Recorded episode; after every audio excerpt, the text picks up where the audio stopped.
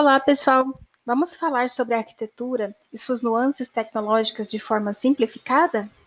Eu sou a professora Fabiola Lima e este é o TacaCast, um podcast para simplificar a tecnologia da arquitetura. Continuando a nossa série sobre concreto, hoje vamos falar sobre adição de fibras, que é o concreto reforçado com fibras ou CRF. O que é também, para que serve, um pouquinho da história, então vamos lá. Tem-se conhecimento do uso do concreto reforçado com fibras desde 1847. Joseph Lambot, com o objetivo de criar um concreto mais resistente e com melhores propriedades, adicionava fibras contínuas em forma de arame ao concreto ainda fresco, então no século XIX. Mas foi só a partir do, da década de 20, de 60, do século 20, e com mais intensidade que muitas tentativas foram realizadas para fabricar um concreto que pudesse ser mais resistente, que pudesse ser a solução de vários problemas em obras de concreto.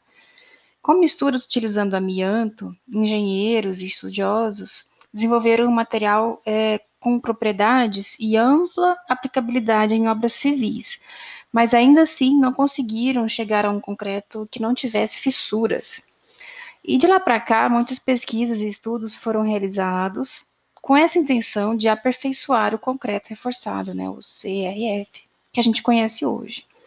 É um material feito com matriz cimentícia, agregados e fibras misturadas né, nessa massa e distribuídas de forma aleatória a essa matriz que também é chamado de referência. E nesse caso pode ser de concreto ou argamassa, com fibras que podem ser do tipo metálicas, derivadas do aço, sintéticas, que são os polímeros, é, fibras minerais, carbono ou de vidro, e até mesmo fibras naturais, nesse caso pouco utilizadas, né, por conta das, da, do, do material orgânico.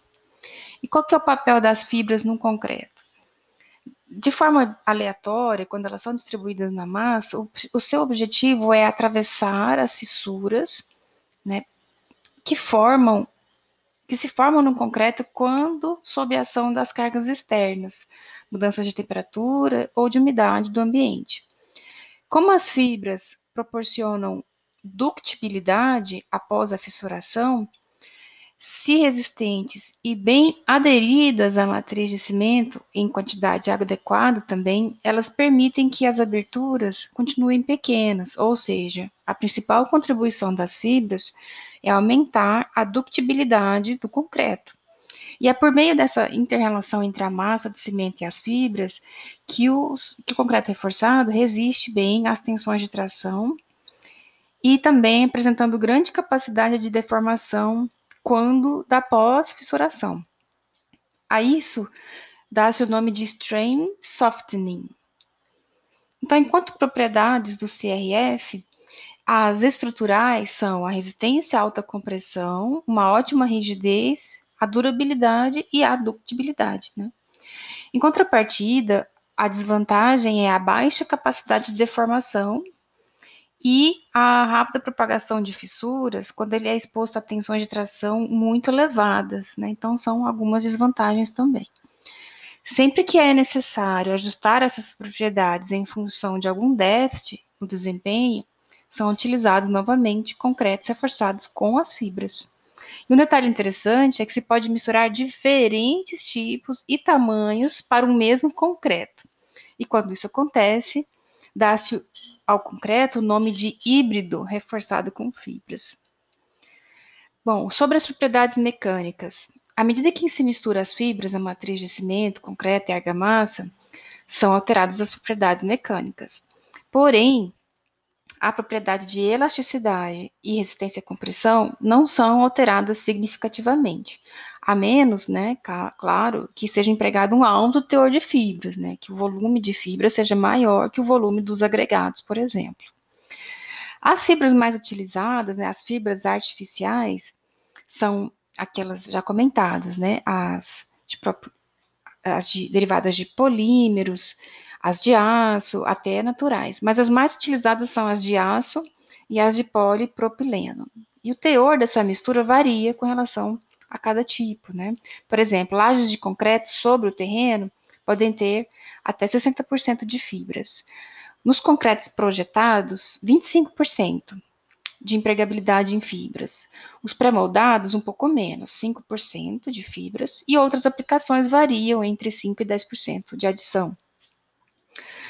Quanto aos pré-moldados, né, as aplicações também são possíveis e são nos painéis de fachadas das edificações, em canais, em tubulações, em reservatórios que vêm com peças pré-moldadas, nos pavimentos industriais, Há duelas de túneis, né, de tubulação e canalização de saneamento urbano, também podem ser reforçadas com as fibras. Mas dois grandes exemplos da aplicação de fibras ao concreto podem ser citados a fachada do estádio Soccer City, na África do Sul, e na cobertura da Igreja da Sagrada Família, em Barcelona. No Brasil, é, os túneis do metrô de São Paulo tem em seu revestimento aduelas pré-moldadas de concreto, reforçadas com fibras de aço e polipropileno. Outras aplicações podem ser nas estradas, em pistas de aeroportos, em pisos industriais, em fábricas e indústrias, pisos de garagens, estacionamentos cobertos, muito utilizados em shoppings, né? E também estação de tratamento de água e esgoto, ETA ou ETA, ETA ou ET, galerias, paredes de canais, vertedouros, algumas instalações rurais também. Enfim, gostaram do nosso conteúdo de hoje? Se sim, compartilhe com o pessoal, chame mais gente. Assim o nosso podcast vai ficando cada vez melhor. Até a próxima! Você acabou de ouvir mais um podcast da TacaCast. Para ter acesso a esse e mais conteúdos exclusivos, visite e siga o nosso grupo de estudo no Instagram, Taca Grupo de Estudos. Até a próxima!